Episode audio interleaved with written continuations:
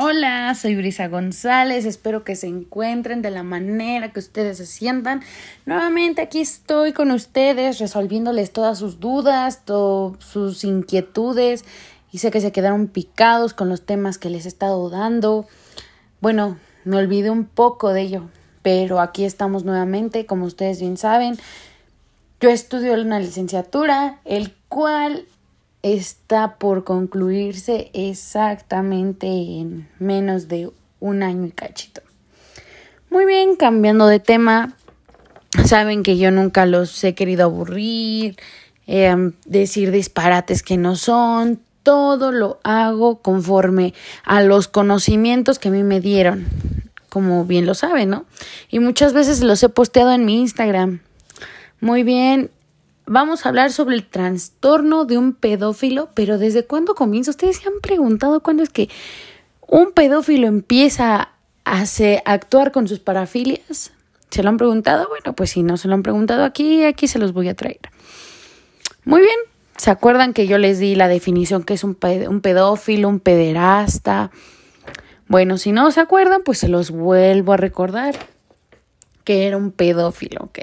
Más que nada vamos a conversar, ustedes son mis amigos, mis seguidores, como ustedes lo quieran llamar, yo siempre les voy a tratar de retomar alguna información para los que son nuevos, para los que ya han escuchado este tipo de cosas. Muy bien, el trastorno de un pedófilo se caracteriza por las fantasías, impulsos o conductas sexuales muy excitantes a veces muy intensas y recurrentes, ¿no? Que puede involucrar a los adolescentes, ¿no? O perturbarles la vida a los jóvenes, desgraciadamente desde que son menores de edad, de aquí empiezan a hacer las conductas, ¿no? De un pedófilo.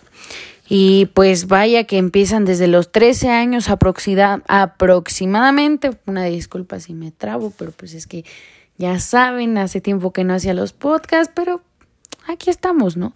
Y el chiste es que yo se los dé de la forma más natural y que yo me exprese a mi forma de emplear las cosas em, y más que nada que no se aburran.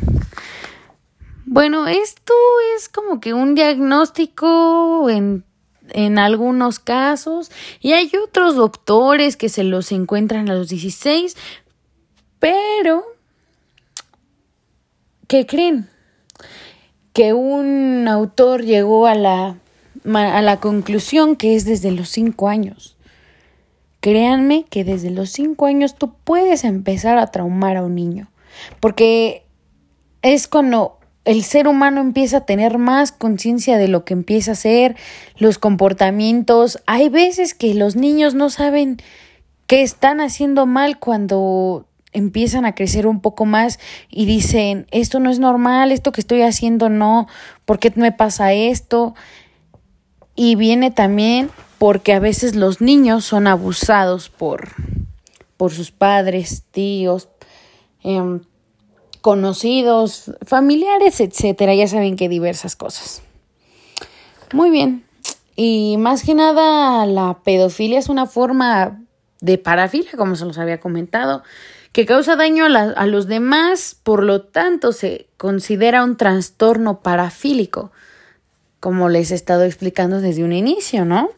De que las parafilias, hay diferentes tipos de parafilias, ya saben, ustedes pueden buscar mis anteriores podcasts, que les voy a dejar después el link, y ahí pueden ver los tipos de parafilias. Ya saben que hay auditiva, de gusto, de vista, y pues vaya que los pedófilos lo usan más que nada el de vista, ¿no? Y, y pues ahí vienen sus fetiches sexuales, que es con los niñitos, ¿no? O, o niños. Y pues las agresiones sexuales son contra los niños que constituyen la parte más importante de los actos sexuales que son muy criminales. Ah, y ustedes pueden que se rodeen de un pedófilo, también desde pequeños podrían haber traído traumas, ¿no? O de esas veces que pues ya ven que ahorita está actualmente está muy penado lo de la mujer, ¿no? Hay niñas que las tocan y dicen es que es normal o dicen es que mi papá me tocó mi colita, mi papá me agarró mi, mi, mi parte por donde hago pipí. Porque si hay personas, hay mamás que, que han llevado a los niños al psicólogo y hacen dibujos, vaya, muy desagradables. No solo las niñas, también los niños, ¿no? Pero vaya que, ¿cómo es que el ser humano puede ser tan capaz de destrozarle la infancia a un niño y saber que puede que más grande no sepa si, cuál es su preferencia sexual? A veces también influye eso. Porque los confunden, dicen esto es normal, o el niño que su papá lo toca dice es que mi papá me, me, me, me le hace lo que, me hace lo que le hace a mi mamá y no, eso no está bien, más que todos sabemos. Y, por ejemplo, está también la actividad sexual entre un joven de 19 años y una joven de 16 puede ser un delito y no un trastorno pedófilo, ¿me entienden? O sea, como que tiene que ver ciertas edades para que una persona cometa pedofilia. Y lo vemos ya que, por ejemplo, si a un adolescente de 19 años, se los pongo así, el caso, un adolescente de 19 años toca a una niña de 5 años. Ahí empieza el trastorno de la pedofilia del, del adolescente puberto de 19 años que empieza a querer tocar a un niño de 5 años, porque de 5, bien sabemos que de 5 a los 12 años sigue siendo, no, de los 5 a los 11 años, pongámosle así, sigue siendo niño. De los 12 hasta los 25 dicen que acaba la adolescencia. Pero tú ante la ley, al tener 18 años de edad, tú ya para la ley eres un adulto, una persona de, de goce, ¿no?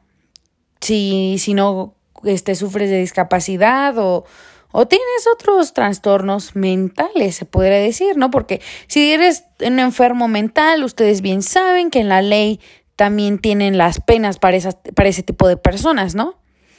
Y pues ya lo vemos.